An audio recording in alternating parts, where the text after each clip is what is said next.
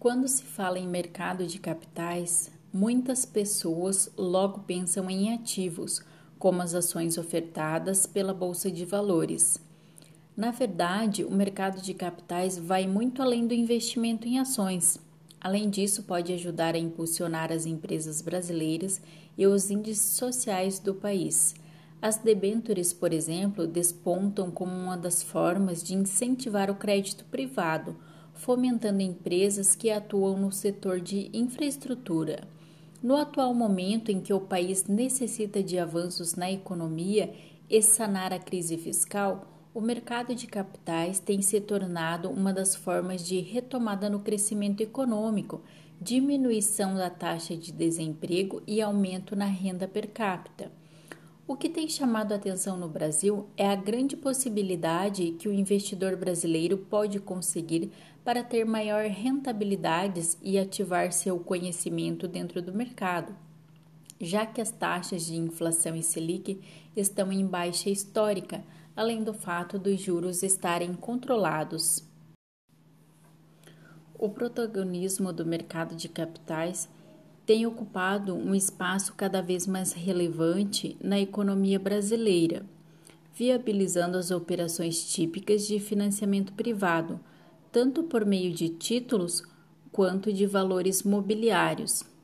Além disso, tem impactado positivamente os principais indicadores socioeconômicos do país. Em outras palavras, a essência dessas operações são canalizar a poupança da sociedade para suprir as necessidades das companhias por recursos.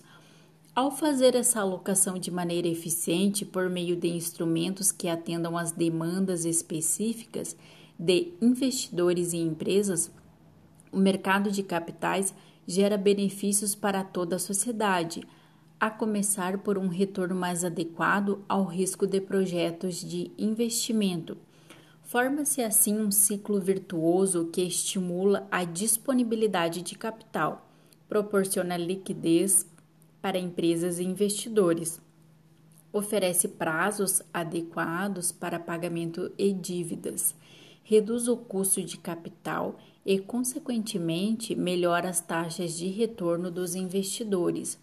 A economia brasileira já conta com um mercado bem organizado em pleno desenvolvimento com infraestrutura e aparatos regulatório e autorregulatório adequados e reconhecidos internacionalmente.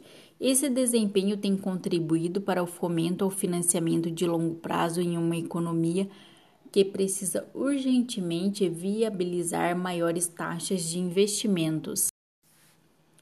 O Estado brasileiro precisa direcionar os recursos públicos, cada vez mais escassos, para a saúde e educação, deixando ao setor privado que se encarregue de financiar áreas com capacidade de levantar recursos via instrumentos privados de captação nos mercados de ações e dívida corporativa. A partir da grave questão fiscal enfrentada pelo governo nos últimos anos, é importante adotar medidas para que o mercado de capitais absorva parcelas cada vez maiores do financiamento de setores como transporte, telecomunicações, energia elétrica e saneamento. Todos esses segmentos carecem de grande aporte de investimentos para atender às demandas de bem-estar social e vencer as deficiências que impactam a produtividade brasileira. A escassez de fontes privadas de financiamento a longo prazo faz com que grande parte das empresas se financiam majoritariamente com recursos próprios. Está aí um dos gargalos ao desenvolvimento econômico do Brasil. Segundo estudos da Ambima, mesmo quando vão a mercado, as companhias não têm por objetivo se capitalizar para investimento o refinanciamento de passivo e o capital de giro são os principais destinos dos recursos obtidos via emissão de dívidas. Essa ausência de capital de longo prazo restringe investimentos em novos projetos. Contudo, uma das principais fontes de financiamento de projetos, O BNDES tem registrado queda, refletindo consequentemente a menor disponibilidade de recursos.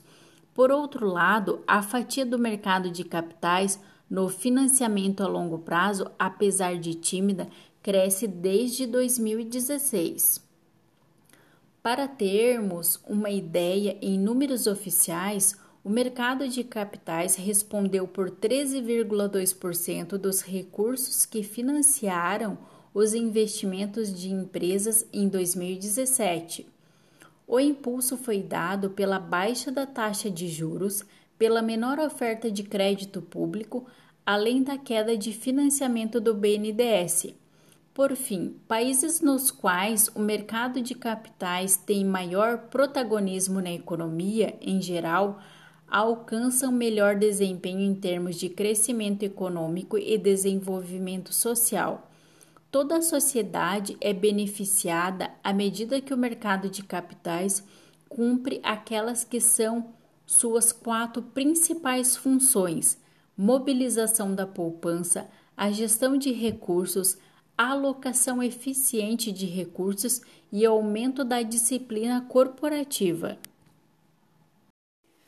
A pandemia afetará economicamente o mundo todo, mas o Brasil tem o ingrediente da instabilidade política, com trocas constantes de ministros, pedidos de impeachment, brigas entre o executivo e o legislativo e entre o presidente da República e governadores.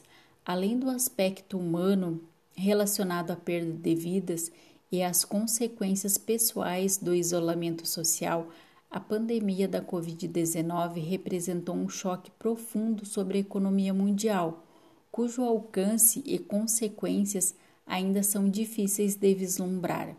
As medidas de isolamento social impactaram fortemente a oferta e a demanda por bens e serviços, desorganizando as relações de trabalho, produtivas, de comércio e de crédito.